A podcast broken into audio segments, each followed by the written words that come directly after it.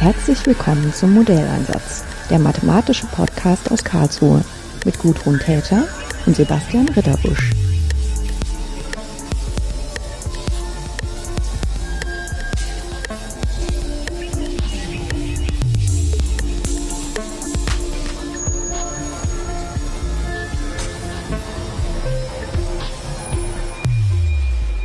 Schönen guten Tag, Markus. Hallo Gudrun, sei gegrüßt. Ja, es ist irgendwie ganz nett, äh, hier zu Gast zu sein an der TU in Dresden, wo wir beide in den 80er Jahren Mathematik studiert haben. Du bist nach wie vor an der TU tätig. Ähm, allerdings hast du die Herrenhallen der Mathematik verlassen. Was hast du denn nach dem Studium gemacht? Ja, nach meiner Erinnerung haben wir 1982 bis 87 zusammen Mathematik studiert. Jetzt, ja? Das war jetzt der Mathematiker, das muss präzise sein. Ja, genau.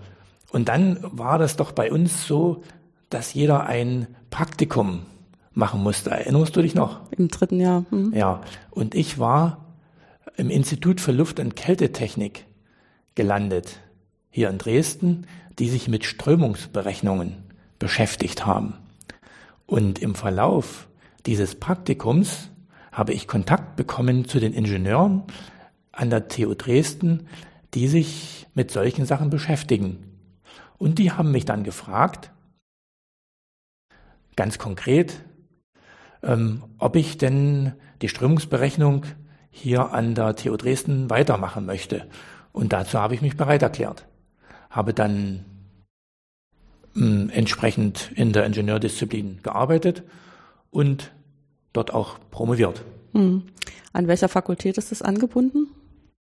Also jetzt ist es die Fakultät Maschinenwesen. Mhm. Es hieß damals natürlich noch etwas anders. Das war damals die Sektion Energieumwandlung. Sektion Energieumwandlung. Ja, das ist immer ganz schön, weil ich meine, das ist, glaube ich, auch gar nicht so standardisiert, wie sie Ingenieurwissenschaften sich an den verschiedenen Universitäten dann so aufteilen. Ne? Also ja. ich meine, es gibt was mit E, mit Strom und es gibt was mit Maschinen. Das ist so die große Einteilung und dann gibt es noch die Bauleute und Verfahrenstechnik und ähm, das, wie dann die Unterteilungen da drin sind, das ist dann immer so ein bisschen äh, auch historisch gewachsen. Das was, stimmt. was für starke Persönlichkeiten irgendwas für wichtig erachtet haben und da Geld rangezogen haben. Das stimmt. Das hat sich auch hier an der TU Dresden im Laufe der Zeit verändert. Jetzt, wie gesagt, ist es die Fakultät Maschinenwesen und das Institut für Energietechnik. Ich war zeitweise aber auch im Institut für Strömungsmechanik. Hm. Ja, das ist so witzig, weil ich ja auch Strömungsmechanik mache, seit ich wieder an der Uni bin. Schön, ja. Ja, halt innermathematisch. Aber das ist ja auch so ein bisschen das, was ich im Podcast immer mal sage, das, was ich an meinem Gebiet so spannend finde, ist, dass das ja in so vielen verschiedenen Fachdisziplinen gibt, ähm, enthusiastisch betrieben wird und immer was anderes damit gemeint wird. Also an der die konkrete Arbeit, die dann über den Schreibtisch geht. Ne? Strömung wollen wir alle verstehen, aber wie wir es machen, ist immer ein bisschen unterschiedlich. Ja, die Strömungen, da wirst du mir sicherlich recht geben, sind aber auch was Faszinierendes. Ja. Also da sind wir als Mathematiker schon ganz gut aufgehoben. Und denn was, ähm, ja, was ist näher der Mathematik und Philosophie als die Strömung, wenn man die sich im Detail von der Beschreibung und von der Phänomenologie her anschaut? Mhm. Was sind denn jetzt so ähm, Dinge, die ihr versucht hier am Lehrstuhl ähm, zu erforschen? Also ich arbeite jetzt im Gebiet Gebäudeenergietechnik und da geht es um die Strömungen in Räumen, Hallen und was ähm, eventuell auch mit der Heizungs- und Klimatechnik zusammenhängt. Wir berechnen also die Wirkung der Strömung im Raum auf den Energiebedarf und die thermische Behaglichkeit bei verschiedenen Heizungssystemen, bei verschiedenen Kühlsystemen und machen daraus Prognosen für die thermische Behaglichkeit und Prognosen für den Energiebedarf. Ja, so wie du das jetzt sagst, ist das ja im Prinzip dann schon so Fragestellungen, die von außen auch kommen, wo irgendwelche Antworten gegeben werden müssen, wie zum Beispiel was gebaut werden könnte oder umgebaut werden könnte oder in einem Raum oder Gebäude verändert werden könnte. Ne? Ja, das ist ein Aspekt der Arbeit, dass ganz konkrete Projekte untersucht werden, ähm, wie verändert sich etwas durch einen Umbau, wie gestaltet sich die Situation in einem Neubau. Es gibt aber auch so grundsätzliche Untersuchungen. Also was ist günstiger? Einen Raum mit einer Fußbodenheizung auszustatten oder einen Raum mit einem Heizkörper auszustatten. Und dann machen wir so Untersuchungen, die so mehr Typenräume oder sowas betreffen, dann für verschiedene Situationen, wo man vergleichen kann. Die Frage lässt sich ja nicht so grundsätzlich beantworten, sondern das hängt immer von der Situation ab. Aber wir erstellen dann eine Art Katalog, wo man schauen kann, wie die Situation sich darstellt. Hat man einen Altbau, hat man einen Neubau, hat man ein Passivhaus, welches Heizungs- oder gegebenenfalls auch Kühlungssystem passt am besten zu der Situation, die ich vorliegen habe oder die ich ähm, generieren möchte. Hm. Aber ganz konkret müsst ihr ja dann Geometrien von Räumen im Computer ähm, darstellen und ähm, die energetischen Gegebenheiten wie Heizung, Fenster, Türen, vielleicht auch Lüftungsklappen äh, als irgendwelche Randbedingungen ja, im Strömungsprozess und Wärmeübertragung. Neben der Schwierigkeit, dass die Strömung in Räumen ja keine vollständig äh, ausgebildete turbulente Strömung ist, gibt es genau die Sachen, die du beschreibst. Stell dir mal einen Heizkörper vor, mhm. einen Plattenheizkörper mit den Konvektionsblechen. Da sind so kleine Schächte, wo die Strömung durchströmt. Wenn wir das ordentlich machen wollen und die Leistung des Heizkörpers ordentlich berechnen, dann rechnen wir sowohl die Luftströmung in den Konvektionsströmen als auch die Wasserströmung in dem Heizkörper. Damit kann man dann auch genau zeigen, wie sich die Wärme oder die Energie in dem Heizkörper verteilt. Man kann auch untersuchen, wenn jemand eine neue Idee hat für die Gestaltung eines Heizkörpers oder eines Kühlkörpers oder wenn man, wie jetzt schon oft versucht wird, die Heizkörper für die Kühlung nutzen möchte, wie die durchströmt werden, wo sich gegebenenfalls Kurzschlüsse bilden. Das lässt sich damit alles schön zeigen. Die größte Herausforderung ist aber wirklich die Strömung, die sich in den Räumen einstellt, die irgendwo im Übergangsgebiet zwischen Laminar und Turbulent, sicherlich meistens turbulent, aber eben nicht voll ausgebildet turbulent ist, wie man das bei anderen technischen Anwendungen hat. Ja, das ist ein bisschen pitzig. Ich musste jetzt innerlich lächeln, weil du das so darstellst, als ob turbulent ist das Gute und laminar ist das Schlimme.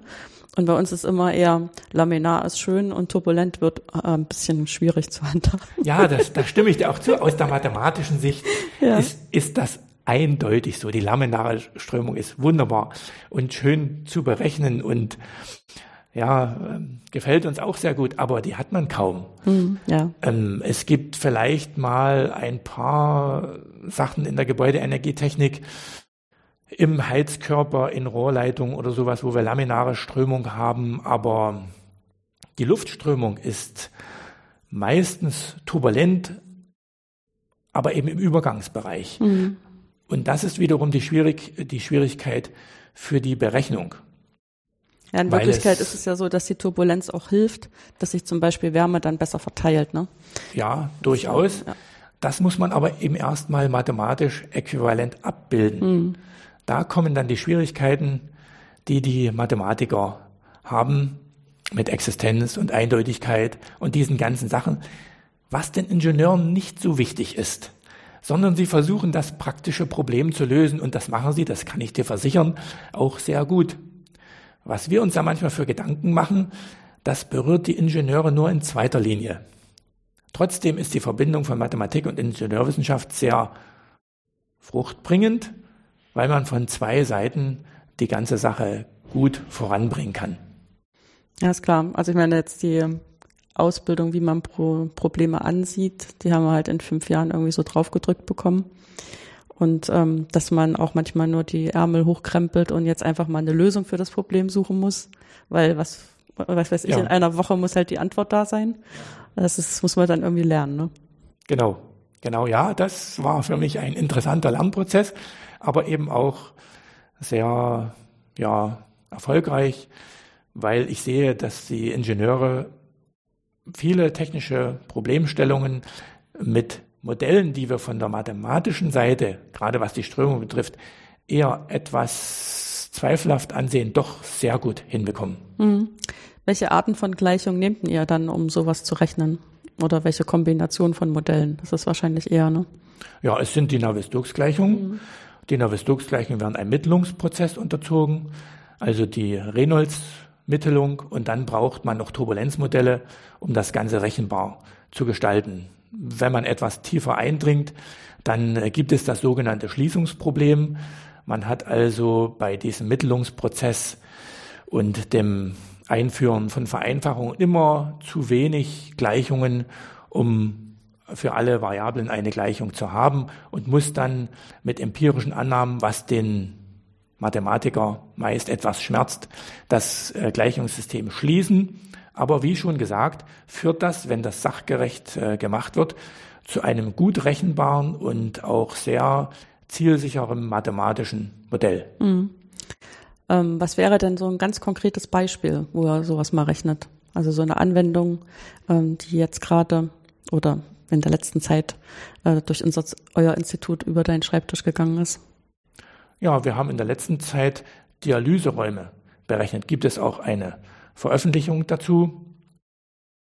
Da ging es darum, welches äh, Heizungs-, Lüftungs- oder Kühlsystem am günstigsten ist für Energiebedarf und thermische Behaglichkeit. Die thermische Behaglichkeit spielt dort eine ganz große Rolle, weil sich die Patienten während des Prozesses natürlich sehr wohl fühlen sollen.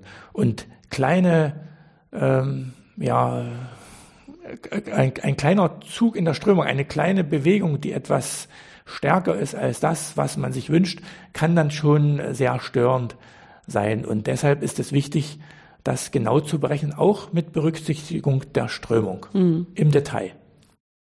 Ja, und das heißt, da habt ihr dann auch wirklich versucht, die Geometrie von dem Raum ganz genau abzubilden, ne? Sowohl die Geometrie mhm. von dem Raum als auch die Geometrie von den Patienten, von den. Stimmt, Entschuldigung. Ja. Ist auch wichtig, ja. Ja, natürlich. Ja, und auch den entsprechenden Gerätschaften, die im Raum drin sind, weil ja. auch die technischen Geräte, die in einem Raum sind, die haben oft einen großen Einfluss auf die Strömung, die in dem Raum entsteht. Auch wenn man das eben nicht sofort wahrnimmt. Gut, die Bildschirme geben heutzutage nicht mehr so viel Energie ab. Die Computer auch nicht mehr. Das war früher sicherlich ein größerer Faktor. Dennoch, Wärmequelle, ja. Hm. dennoch ist es so, dass die äh, manchmal einen größeren Einfluss haben als der Heizkörper, der ja ausgelegt wird für den sogenannten Auslegungsfall, der aber ganz selten eintrifft weil oft ist es so, dass die inneren Gewinne schon ausreichen, gut gedämmte Räume zu beheizen. Mhm.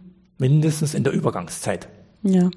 Was sind denn jetzt so Themen, wo ihr hingeht, ähm, wo ihr noch nicht so richtig wisst, wie es vielleicht geht, aber was jetzt so als nächstes ansteht? Also zum einen sind wir natürlich stark gefordert in der Energiewende, mhm. dass wir Lösungen ja bereithalten, die nachhaltig sind und die uns insgesamt voranbringen. Hier sind natürlich noch mehr meine Kolleginnen und Kollegen gefragt, die sich mit der Wärmeversorgung oder Elektroenergietechnik und sowas beschäftigen, mit Lösungen, die jetzt im größeren Maßstab da sind. Da geht es auch um regionale, regionale virtuelle Kraftwerke und ähnliche Themen, wo wir jetzt nicht ganz so stark eingespannt sind, sondern bei uns geht es darum, halt mit der Energie, die zur Verfügung steht, behagliche Zustände zu sichern. Deshalb untersuchen wir zurzeit im großen Stil auch die instationäre thermische Behaglichkeit. Wie stark kann man denn die Temperaturen in einem Raum anheben oder absenken, bevor es den Menschen unbehaglich wird? Weil mit der Umstellung der Energieversorgung kann es sein, dass größere Schwankungen einfach da sind, die man gegebenenfalls mit der Gebäudeenergietechnik abpuffern kann oder auch mit dem Gebäude oder auch mit dem Verhalten oder wenn man das Verhalten des Nutzers kennt, das dort entsprechend berücksichtigen. Also da gibt es eine interessante Verbindung auch zwischen der ja, Gesundheit, Medizin und der Mathematik. Die thermische Behaglichkeit ist, wie gesagt, ein Gebiet, wo man am Ende dann doch bei allen Berechnungen noch Probandenversuche braucht, um am Ende herauszubekommen, ist das nun behaglich oder nicht. Denn das ist dann die Entscheidung des Nutzers, die wir ganz schwer nur im Rahmen der verfügbaren Modelle vorausberechnen können. Und aus den Probandenversuchen, die wir jetzt zurzeit gerade in unserem neuen Klimaraum durchführen, versuchen wir dann wieder mathematische Modelle abzuleiten, die uns in den Berechnungen helfen, die Situation einzuschätzen. Hm. Das heißt, die interessanten Themen werden dir hier nicht ausgehen. Da bin ich ganz sicher, dass sie noch eine Weile da sind. Und natürlich freue ich mich auch, wenn wir bei den mathematischen Modellen für die Strömung, bei der Lösung der Navier-Stokes-Gleichung, bei Lodis-Boltzmann-Methoden, bei direkter numerischer Simulation, bei Large Eddy Simulation ein Stück vorankommen. Aber hier gilt halt oder ist das Maß so ein bisschen mit den jetzigen Berechnungsmodellen auf Basis der Reynolds gemittelten Navier-Stokes-Gleichung rechnen wir in Echtzeit. Das ist so ein bisschen der Maßstab. Dort müssten wir mit anderen Modellen auch hinkommen und sind entsprechend weit davon entfernt, wenn man halt viel mehr von der Strömung wissen will.